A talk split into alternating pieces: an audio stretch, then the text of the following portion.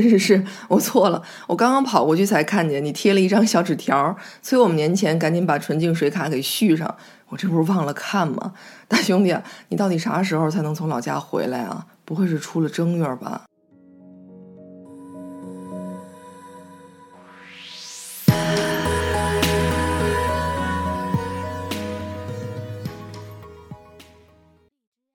点春节后遗症吗？整整一个长假，休息的跟睡了一大觉似的，浑浑噩噩，多多少少啊，都有点起床气。咱一块儿慢慢把状态往回找找，不说费脑子的，挑个能让咱软着陆的话题。想来也真是有趣。每年春节的大前大后，北京这座城跟其他大城市一样，满着满着就空了。空着空着就又满回来了。有些人呢是憋到大年三十那天才走啊，而另一些人恨不能过了小年儿就各回各家了。其中就包括一部分家政、保姆、保洁、维修师傅、街边的小商小贩。说真的，他们在身边缭绕的时候，真没觉得什么。可一旦失去他们，那真叫一个别扭。这也许就是所谓的仆人领导力、保姆领导力，或是服务生领导力吧。这里面有个可怕的逻辑，就是润物细无声的依赖惯性。咱要是真把这玩意儿给研究透了。也许财富积累的事儿就没那么难办了。这不嘛，有家公司现在正费尽心思的琢磨依赖惯性这事儿，还真让他给辟出一条生路来。所以在今儿这个日子口，辞旧岁迎新春的大好时点，咱把这家公司蹬出来，好好看看它究竟如何把依赖惯性转化成一高再高的利润数字。这家公司就是声名赫赫的微软。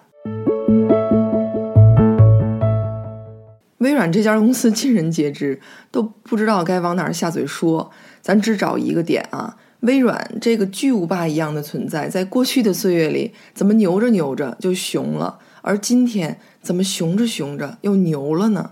咱是彻彻底底过了个春节啊！就在咱过节的时候，微软交上来的作业可真是吓死人了。都看微软最新出炉的财报，实在是过瘾，财务数据太漂亮了。此时此刻的微软已经具备全套的产品线，全线都还能超预期，市值一路攀升，翻了三倍，成功超越苹果，成为全球市值最高的公司。要知道，此前的很多年里，是瘦死的骆驼比马大。但微软的有心无力，就连他自己都一清二楚。那好，这可爱的老小子怎么又回春了呢？老夫聊发少年狂，活力四射，神采奕奕，这么可怕的后劲儿，叫谁谁不纳闷儿啊？你看啊，朋友圈里但凡出现这种类似中年重生、华丽转身、完美逆袭的角色，一般都会挂上至少两张照片儿，一张是逆袭之前，一张是蜕变之后。咱也这么干。呃，微软回春之前、回春之后，各来几张照片儿，啪啪一对比，足以胜过千言万语。微软回春之前的丑照，时间关系，选两张有代表性的。第一张，想破头搞技术封锁，对开源的项目敬而远之；第二张，选错了打压的对手，对致命的威胁视而不见。咱先来聚焦第一张照片啊，拉个近景，想破头搞技术封锁。对开源的项目敬而远之，微软厉害，毫无疑问，地球人都知道。但您敢不敢不那么霸道呢？之前微软绝不鼓励员工为开源项目做贡献，甚至业余时间也不可以。但问题是，全球的科技圈啊，不是只有你微软一家。你家孩子想为别人贡献脑力和技术，绝对不行，想都甭想。可别人家孩子都跑去这么干啊，乐此不疲。是开源项目没什么大利可图，但你微软知道，除了利益之外，他们赚到了什么别的吗？现实就是，数不尽的一流黑客都在从事开源项目。微软这个明令禁止的政策导致的结果就是，此后很难雇到一流的程序员、大黑客、技术顶尖的大人才。但想得更深一步，微软错失的又岂是今日之星这么简单？他错过的是整整一代，是明日之星，是某些。具有潜能的种子选手，这些种子选手在正式出道之前啊，在自己的风格将开未开的时候，是这么个路子啊，有一份白天的工作，毕竟要养家糊口嘛，但也必须给自己寻一个出口来养活他的野心和梦想。这个出口必须能够把剩下来的大部分精力挥霍耗散掉。要不然脑袋里总是转着各种千奇百怪的想法，释放不掉。而这个出口，毫无疑问就是开源社区，这是一个最优的释放渠道。微软的伟大谁也无法否认，可伟大过后该如何自处，变成了一道特别难回答的思考题。恰恰不妙的是，在微软巨大身影笼罩下的某些看似貌不惊人的小公司，他们走了一条完全相反的路子。面试程序员的时候啊，反而会很看重你愿意不愿意为开源软件做贡献。要是你不愿意这么干，公司反倒会犹豫啊，要不要雇佣你？原因很简单，要么你很聪明，但是你很自私；要么你根本就不够热爱。这些公司非常关注的事情就是，候选人在自己的业余时间写了一款什么样的开源软件。如果你不爱一件事儿，你不可能把它做得真正优秀；但如果你真正酷爱编程，你就不可避免的去开源社区开发自己的项目。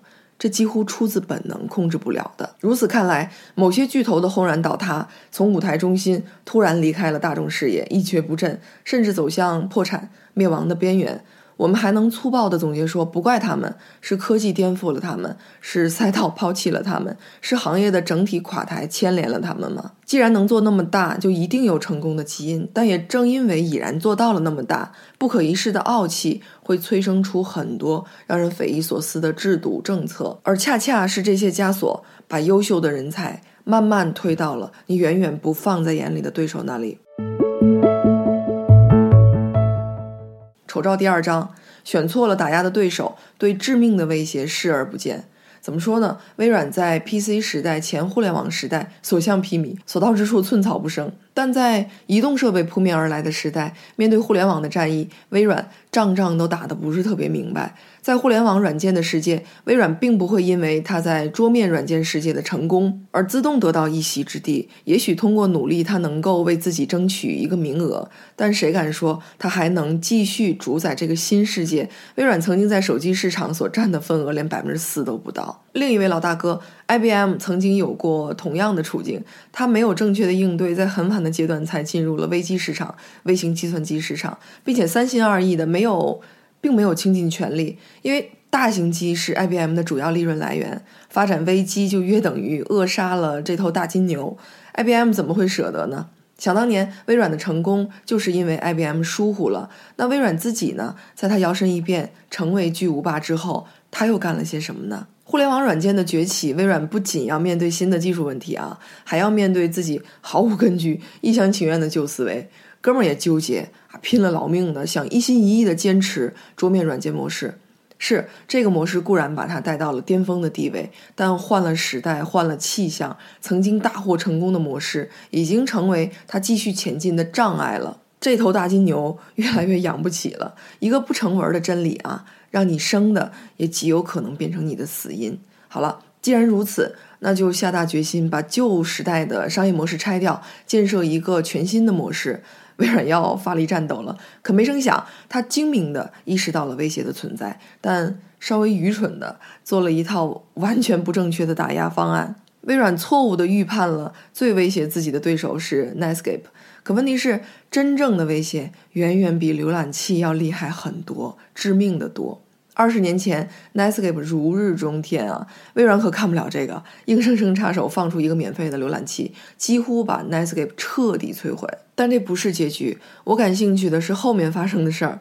Netscape 被逼的没办法了，就把自己的浏览器代码给开源了。当然，这个举动并没有救活他自己，可是他成就了 Firefox 火狐，也推动了整个行业。你看，微软这个老大哥啊，死咬着 Netscape 不放。一点生路都不给，结果呢，自己在跑偏的路上越走越远，几乎就没按时按点赶上过互联网或者是移动端发出来的大部分车次，一错再错，而被他打压的所谓对手改头换面，以另一种基因组合的形式得以传承，甚至开了行业的先河。咱职场经常会遇到这样的事儿啊，一只小菜鸟刚来到公司，那些倚老卖老。什么都不知道，揽着自己的所谓经验，生怕给了别人自己就被超越的人，啊，算了个比天还大的糊涂账，选错了对手，选错了打压的目标。他们不知道注定将被夺走的，单单靠一味的护是护不住的。他们更不会知道，如果你给他指导，他就对你产生依赖了，就按照你的思路走了，自己反倒没什么创新的想法了，也就没什么斗志了。可结果呢？叫天天不应，叫地地不灵。你猜他会怎么做？能怎么做？自己查，自己去发现、去挖掘。请放心，被他挖掘到的一定比你能给他的还要多。而到那个时候，他会急速的蜕变成另外一个人，咱不认识的人。而咱呢，还是那个就懂那么一丁点儿的自己，因为他学到的，此生都永远不会分享给咱。这就是为什么有些个抠抠搜搜、什么都密不外宣的职场老人死的总比别人快的根本原因。微软回春之后的美照，不废话，跳三张。第一张对外开源，之前绝对不允许员工接触任何开源项目的微软，这是怎么了？三百六十度大反转，越来越热衷开源项目了。开源项目太多啊，也太过专业，不是咱要关注的重点。仅举一例啊，前不久，呃，一八年十二月份。微软把最受欢迎的 Windows UX 框架开源了，同时呢，还把自己跟 Facebook 和 AWS，就是亚马逊的云服务啊，共同开发的深度学习和传统机器学习模式的开放格式给开源了。这个格式啊，是开放式生态系统的基础，它会让人工智能技术更容易被访问到，而且可以为不同的人群创造巨大的价值。第二章对内开源。微软除了完成很多很多对外开源的工作，公司内部也在马不停蹄地进行开源。对内开源怎么讲呢？熟悉微软的人都很清楚，之前的微软究竟有多官僚，内部斗争究竟有多惨烈，公司各个部门全都是隔着肚皮儿干活，产品线和产品线之间。勾心斗角，内耗巨大，毫无生机，谁也不愿意透露哪怕一点点技术层面的东西，相对隔离，各忙各的，这样其实非常阻碍产品开发的进程和完美度啊！对你们部门的产品，看似都是一个相对独立的，跟微软旗下其他产品完全不是一路的东西，但如果合并在一起工作，可能会砍掉很多浪费时间、牺牲效率的可能性。就这样，三大产品。负责设计的老大哥仨现在都在一起工作了，可以分享他们的设计理念和成果，一块儿讨论，互相的批评，互相指正。结果出乎意料，这个举动简直就是微软整体利润大幅上涨的推进剂啊！第三章，对竞争对手敞开心扉。微软除了对外开源，对内开源。还跟对手掏心掏肺了。去年五月份啊，Cortana 和 Alexa 整合，这是两大巨头在智能语音助手之间的联姻吧，算是。这还不算完，紧接着微软还准备跟谷歌表表忠心。说到谷歌自己啊，去年十一月份年底，嗯，推出了一个开源的网页版应用，可以压缩图片，让它变得更加清亮。这样的话呢，网页刷新的时候就会很快。你看，谷歌在开源这条路上也没输过谁。这个时候，微软跑过去了。十二月份，微软打算改版 Edge 浏览器，把它放入谷歌开源的项目当中去。三张美照往这儿一搁，不难发现啊，微软的回春很大程度上要归功于心态的转变。以前那个抱着自己的经验和秘密妄自尊大的微软去哪儿了？瞅瞅现在，从之前声称无所不知，到今天的无所不学。放下身段，求知若渴，涉猎广泛，不拘一格，开放、拥抱、合作、共赢，处处春风，满眼生机盎然的。这么说来，始终保持开源、开放的心态，才是永葆青春的终极秘密。有一部分人啊是这样的，你想用这个啊没戏，你想知道这是怎么做出来的吗？啊，不可能。你想看这个底层代码吗？休想。而另一部分人呢是这样。啊，你想进入全球最大的自动驾驶汽车的数据库吗？好，我开源给你。你想知道全球最火爆的游戏 Pokemon Go 的 AR 技术吗？开源给你。你想要美国国家安全局的一个逆向工程工具吗？开源给你。你除了想要亚马逊物流链的操作系统，还想要 Alexa 智能语音系统在汽车上的应用吗？可以，通通开源给你。这两种人，一种什么都拢在手里，另一种彻底开源，不计私利。咱想想啊，这两种人谁会赢得更长远呢？其实开源是个看起来特别无私奉献，但实际上极其智慧狡猾的选择。估计微软也是想透了这个道理，才会摇身一变，开源开放，才会有如此巨大的转变和利润的巨幅飙升。每一次开源都是对某领域的开发者一个巨大的福音。这个肯定的，但开源说白了是培养习惯，是培养依赖性。这种紧密的依赖度直接产生的结果就是特别容易结盟。你每一次开源都会围拢过来一批死忠粉儿，他们会慢慢的被培养出我这套体系下的使用习惯和粘稠的依赖度。真到了某一天需要上战场的时候，大刀长矛还是 AK 四七机枪大炮，究竟是哪一种武器你用着更熟悉、更顺手？第一时间你就会拿着它冲出去，这才是开源的杀手逻辑。还是那句话，依赖惯性是最最可怕的东西。所以，商业竞争盟军究竟该去哪里找？怎么找？该用什么方式稳住他们？就显而易见了。开心过大年和保洁保姆黄几乎都可以画上等号了。反过来想，这里头有多大的商机啊？Handy 这家公司啊，啊，就提供上门保洁服务，融资一亿五千万美金了，一亿五千万美金。要知道，玩科技的创业公司都未见得一口气能融这么多钱。前些日子，他被全球最大的家庭服务数字市场给买去了。对一个做保洁的公司来讲，这真的是一个让人大流口水的上等好归宿。美国有个保洁，你看他是怎么变相的实现开源这个理念的？既然做了保洁，他就想把保洁这件事儿给做精做透。平日里闲着的时候啊，他只钻研一个事儿：各种讨厌的陈年污垢，每一种都该用什么手法把它给弄干净。有些歪招啊、小窍门啊，就跟化学实验一样，千年老丸子碰到克星，也许就轻轻松松消失或者弱化了。你别看就这么简简单单的一条，如果把所有材质上的污垢问题通通拿下，这一招鲜可真能吃遍天。按理说啊，我来你家给你打扫卫生，你家客厅的地毯上有个老黑点儿，你们家里人都清楚，我呢？啊，吸吸尘就得了，起码在地毯这个项目上干了我该干的，其他的我可不管。提前定好的劳务费又不会多给一分钱，他不，他一声不吭的把这个老黑点儿给干没了。除了本职工作，他把家里的皮沙发、毛垫子、卫生间的墙面，恨不能连蓬头的老垢都给掰扯明白了。如果客户好奇究竟是怎么搞定的，他全都一个个解密。要说这算自己的职业秘方了吧？全抖了出去，自己吃什么呀？他不是，他根本就不藏着掖着，任何所谓的知识点有一个算一个啊！只要你问，我就告诉你。长此以往，各家客户，你说冷不丁碰上这个路子的，哪个客户舍得把他给忘了呀？依赖，往死里依赖，接单到手抖，数钱数到手软的，是不是非他莫属呢？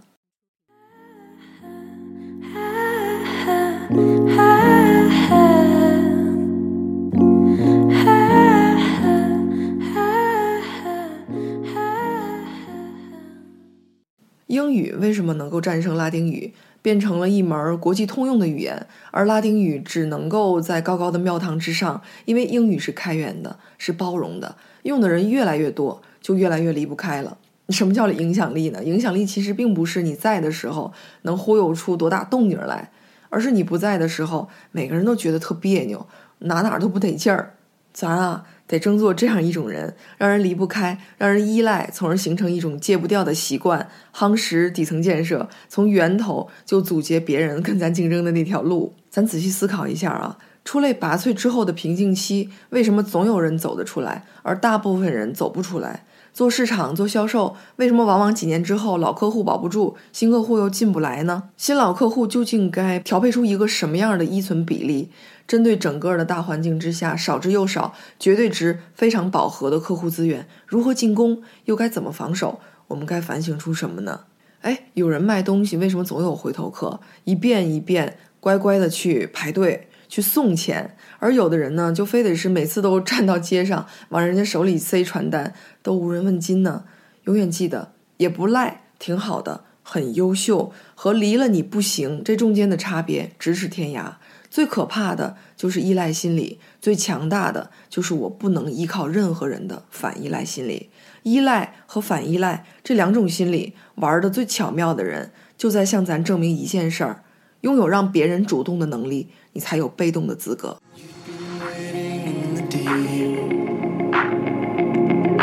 Dancing through your downfall